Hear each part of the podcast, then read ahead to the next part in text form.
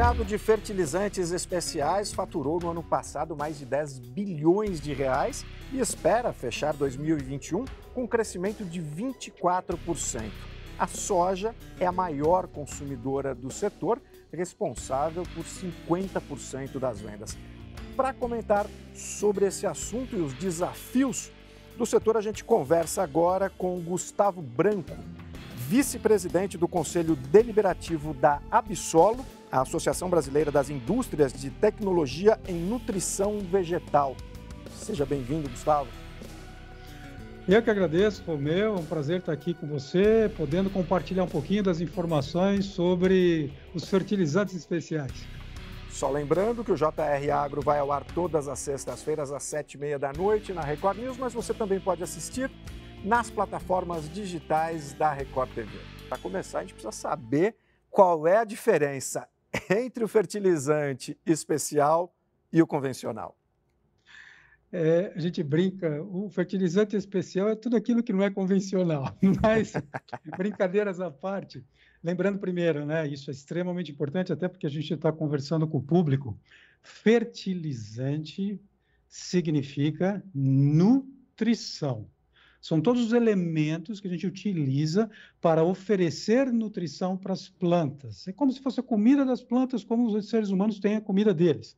E você tem vários tipos de comida. Tem a básica, tem a mais evoluída, tem a, aquela que é trabalhada especificamente para um certo setor específico. Então, a gente pode dizer o seguinte: os fertilizantes especiais são todos aqueles fertilizantes que adicionam algum tipo de melhoria de performance, de entrega, de eficiência, de produtividade àquilo que a cultura necessita.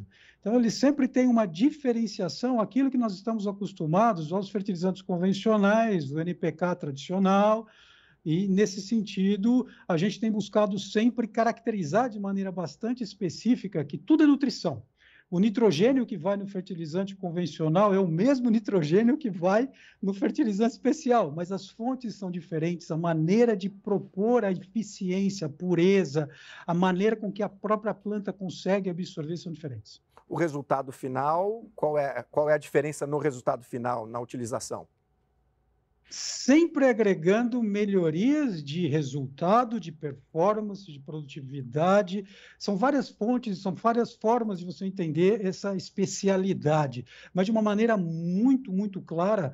Todos os fertilizantes especiais conseguem agregar produtividade quando utilizados da maneira recomendada. Lembrando que a diferença de remédio e veneno é a dose. Então, precisa de uma boa recomendação, precisa se entender corretamente como utilizar esse fertilizante, e tudo isso faz parte de um processo que vem aculturando o agricultor, que está se desenvolvendo a cada dia mais, seja por informações recebidas da indústria, seja por informações disponíveis nas universidades, na internet, cada vez está mais, tá, tá mais interessado e quer saber como que ele pode melhorar todo o processo produtivo dentro da sua área de, de, de trabalho. Okay? Ainda existe uma utilização incorreta bastante grande, não? Olha, existe, dependendo do tipo de tecnologia que se utiliza, se necessita esclarecer antes da utilização, mas é um processo evolutivo. É, mesmo os fertilizantes especiais estão passando por um processo de evolução constante. É, tanto que a própria indústria investe muito em desenvolvimento e pesquisa para conseguir cada vez mais entregar resultados adequados a cada tipo de cultura. E por isso a gente tem sempre buscado informar de maneira correta o agricultor para que ele possa utilizar o produto que ele escolheu na forma que ele entende que é mais adequada à prática que ele está utilizando no campo da melhor maneira possível. Porque é aquilo que você falou mesmo, né? É, é a diferença entre o remédio e o veneno. Se, não necessariamente um produto vai ser bom para todo tipo de solo, para todo tipo de produto, ou a mesma quantidade. Exatamente, exatamente. Inclusive, você tocou num, num tema extremamente importante.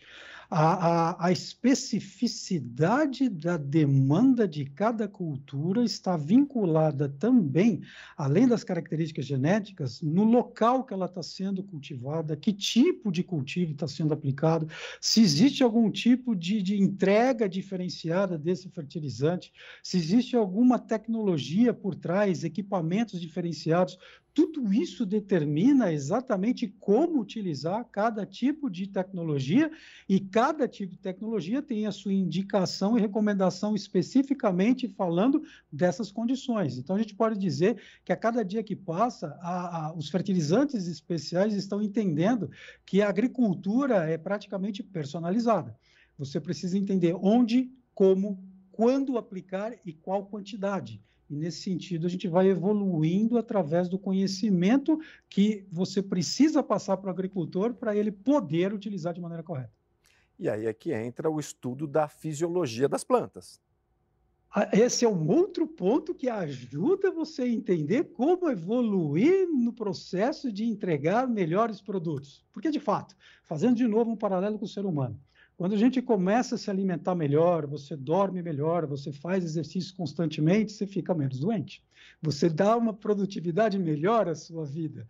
A planta é a mesma coisa. A partir do momento que você consegue entender como e quais são os elementos que a planta precisa e consegue absorver, como é que a translocação dentro da planta para que você possa propiciar uma melhor saúde para essa planta, uma planta saudável consegue se defender melhor, inclusive, de pragas e outras coisas, tem um melhor, uma melhor resposta a estresses, que hoje, com o que está acontecendo no planeta, está acontecendo toda hora problemas climáticos.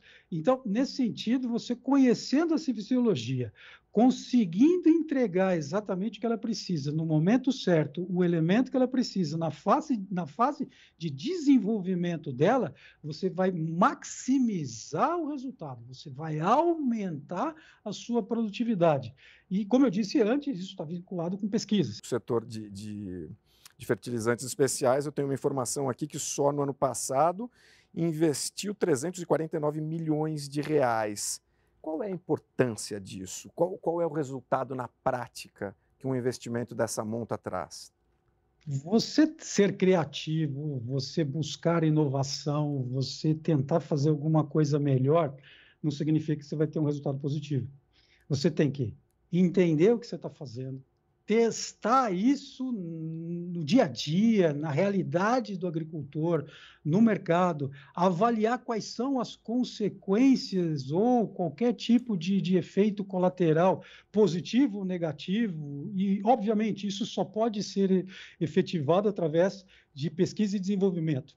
Tá? Então, desde o laboratório, onde você começa a pensar e inventar algum tipo de produto novo, até o momento onde você avalia por sequentes resultados, não só um, mas você tem que levar em consideração condições climáticas, condições de aplicação, condições que estão vinculadas à realidade do agricultor você não vai ter certeza se aquele produto funciona da maneira que você estava prevendo. Então, isso tudo passa por investimento árduo e caro, não é barato, tanto que realmente, quando você faz uma, uma comparação proporcional a outros segmentos, o, o setor de fertilizantes especiais investe muito mais, mas muito mais que quase todos os, os outros segmentos que, que a gente vê, segmentos normais.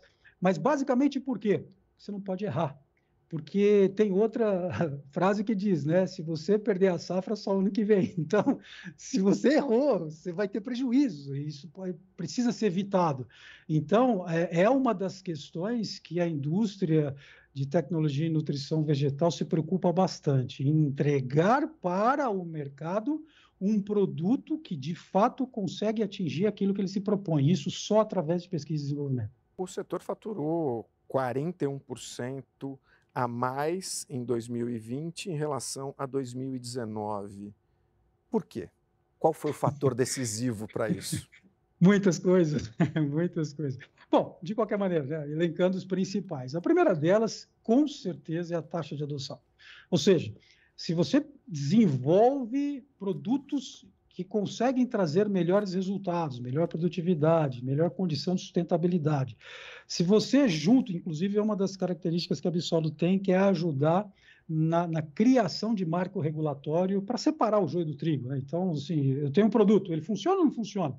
A gente ajuda hoje e tem uma participação importante dentro dos órgãos regulamentadores para direcionar como você avalia que tipo de análise precisa fazer para esse produto para saber se de fato ele é aquilo que está sendo dito no rótulo, ou que está sendo é, mostrado na propaganda.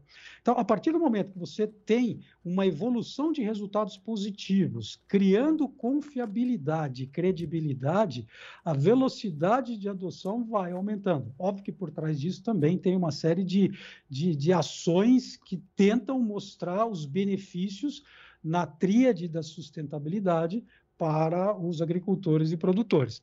Mas, junto com isso, também houveram outros fatores que estão mais voltados à conjuntura econômica do que efetivamente ao resultado agrícola.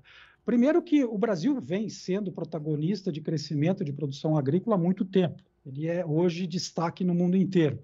Mas, é, nos anos anteriores, as relações de troca é, entre é, os, os, insumos e a venda da commodity agrícola estava bastante favorável. Então, isso também ajudou em, em algumas negociações, inclusive antecipações de compra.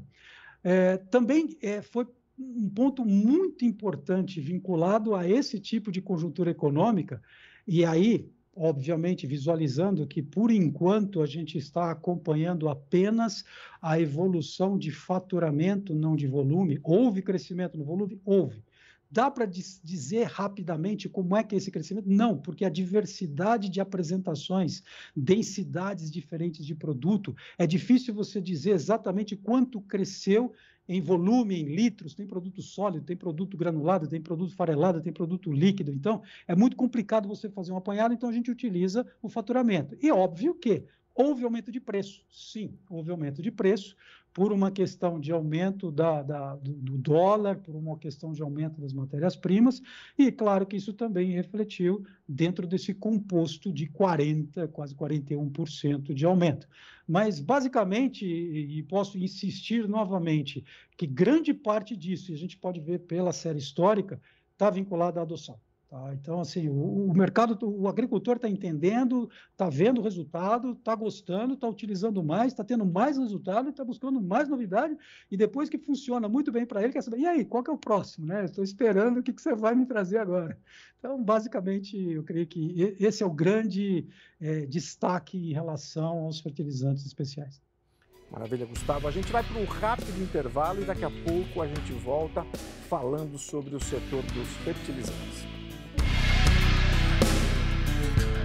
JR Agro está de volta e o assunto de hoje é fertilizantes. A gente está conversando aqui com o Gustavo Branco. Gustavo, o governo anunciou que talvez no ano que vem faltem fertilizantes no Brasil. Esse risco é real?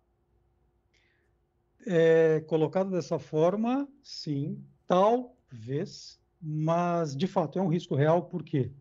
Nós estamos enfrentando hoje uma conjuntura de eventos que, infelizmente, nos levam a ter que reavaliar as questões de disponibilidade de insumos para a produção de fertilizantes. Por uma característica simples: o Brasil é o quarto maior consumidor de fertilizantes atrás da China, Índia e Estados Unidos no mundo. E, nesse sentido, vinculado inclusive a recorde de safra, recorde de consumo, acabamos de falar, recorde de aumento de, de adoção de novas tecnologias, ou seja, o consumo vem aumentando.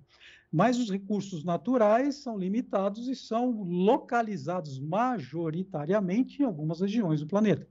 Então, aquilo que o Brasil importa hoje, ele é eminentemente dependente de importações, é muito maior do que a capacidade de produção que ele tem hoje localmente. Ou seja, a gente vai continuar sendo dependente de importações por algum tempo. Quanto tempo? Não sei precisar e ninguém sabe. Depende de investimentos governamentais, existem uma série de avaliações de necessidade de, de encontrar jazidas capazes de nos, de nos propiciar condições adequadas de utilização, mas, paralelamente a isso, nós estamos enfrentando hoje uma série de, de, de problemas que não tem nada a ver com o Brasil, mas está afetando o Brasil problemas na Bielorrússia, problemas na Europa com o preço do gás natural, que impacta diretamente na base da cadeia nitrogenada, possibilidade de restrição de exportações por parte da China continuada. A gente está entendendo ainda até quando vai, mas a China é um dos maiores fornecedores de fosfatados do mundo. Então, no final das contas, o que a gente percebe é que alguns, algumas questões pontuais vinculadas a situações que não estão diretamente ligadas ao setor agro, mas que estão vinculadas a um processo eu não sei se a gente pode dizer que a gente está pós-pandemia, mas em continuidade à evolução pós-pandemia, que impactam diretamente na previsibilidade do que vai acontecer. Ou seja, a gente sabe que para a safra seguinte, nós vamos ter que entender como é que essas questões vão afetar. Então, é, é, é, totalmente ilícito da parte de qualquer pessoa dizer o seguinte: ah, não se preocupe, está tudo bem. Não, não está tudo bem. Ah, vamos sair correndo, apagar a luz, fechar a porta, está tudo acabado. Não, não está tudo acabado. Está preocupante, com certeza. Nós precisamos nos preocupar para organizar adequadamente a perspectiva de como vamos nos abastecer dos nutrientes que a gente precisa para a próxima safra, independente do tipo, independente da fonte, independente da origem o que a gente precisa sim é começar a se atentar mais a esses movimentos internacionais e colocar em toda essa equação um outro problema que também não afeta só a agricultura, que é a questão logística internacional. A gente está vendo atrasos importantes na entrega de, de, vários tipos de produtos em setores que não tem nada a ver com a agricultura, como o setor automobilístico, que teve que fechar várias fábricas aí porque não estava recebendo é, semicondutores, chips, por aí vai. A mesma coisa acontece com a gente, a gente chega no mesmo porto, a gente chega na mesma condição. Então, assim, não adianta querer dizer, não, a agricultura está é, tá bem. Nós estamos super bem, super bem. Para continuar super bem, nós temos que prestar atenção, temos que estar preocupado, analisar essas condições, ser otimista moderado. O que é otimista moderado? Ser otimista para não parar de seguir para frente, moderado para não perder a, a, a, visão da realidade. Ou seja, a realidade é preocupante. Sim. Vai acontecer? Não, ninguém sabe. Ninguém sabe. De repente, a Bielorrússia vai lá e fala: tá bom, a gente vai tirar esse presidente aqui, agora libera o potássio para todo mundo. Aí acham outra fonte de gás natural na Europa, ou estava escondido, sei lá. A China volta para trás, fala: abrir todas as exportações e agora ano novo, vida nova. Beleza. O que mudou? Tudo. Ou seja, a situação hoje é uma. Pode ser outra, amanhã pode.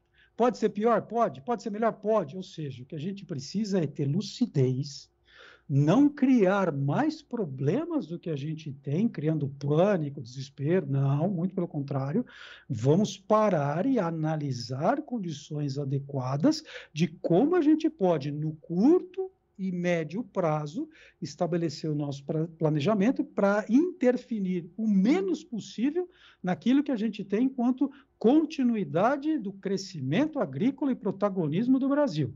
Obviamente, no médio e longo prazo, já estão sendo feitas ações pelo governo de tentar diminuir a, a dependência de importações, para facilitar o uso correto dos elementos, inclusive tem o Plano Nacional de Fertilizantes, que trouxe uma análise justamente de como o Brasil pode diminuir essa dependência, e majoritariamente, em todas as discussões, no final, é a adoção de tecnologia. Por quê? Uma das características que os fertilizantes especiais têm é justamente ser mais eficiente. Se eu sou mais eficiente, eu consigo mais resultado com menos utilização de, de, de insumos. Então, nesse sentido, tudo indica que o caminho está positivo para os fertilizantes especiais, que a adoção vai aumentar numa velocidade contínua, por isso que a gente está dizendo que em 2022 já estamos prevendo um aumento por volta de 24%, e que, obviamente, continuar dependente de importações, nós vamos continuar por muito tempo, mas que vamos buscar reduzir a dependência, claro, e aí todo mundo está disponível. Eu acho que é uma ação conjunta de vários segmentos e setores para tentar favorecer e concretizar o protagonismo do Brasil enquanto líder do agro no mundo. Agora, existe um plano B para uma possível emergência? Pergunta difícil. Muito difícil. Como eu disse para você, Depende de que perspectiva nós estamos colocando no papel. Se for para o curtíssimo prazo, não. A soja é responsável pela metade das vendas, mas assim, quais são os outros grandes consumidores do setor?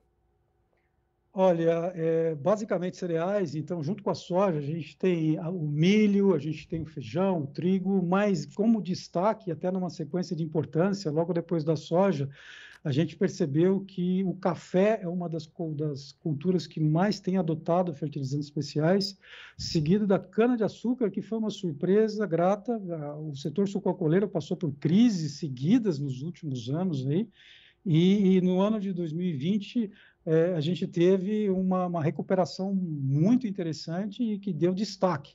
Obviamente, o Brasil é bastante conhecido pelos cereais, mas nós não podemos deixar de lembrar das frutas, hortaliças e outros tipos de culturas que, apesar de não terem destaque nos holofotes da balança comercial, às vezes põe o Brasil como o maior exportador o maior produtor. Então, eu acredito assim, não, não necessariamente dizendo que existe uma cultura mais importante que a outra, mas dizendo que para cada agricultor a sua cultura teve um destaque fantástico de crescimento nos últimos anos, mas majoritariamente, claro, nós temos os cereais, café, cana-de-açúcar, frutas, hortaliças e por aí vai.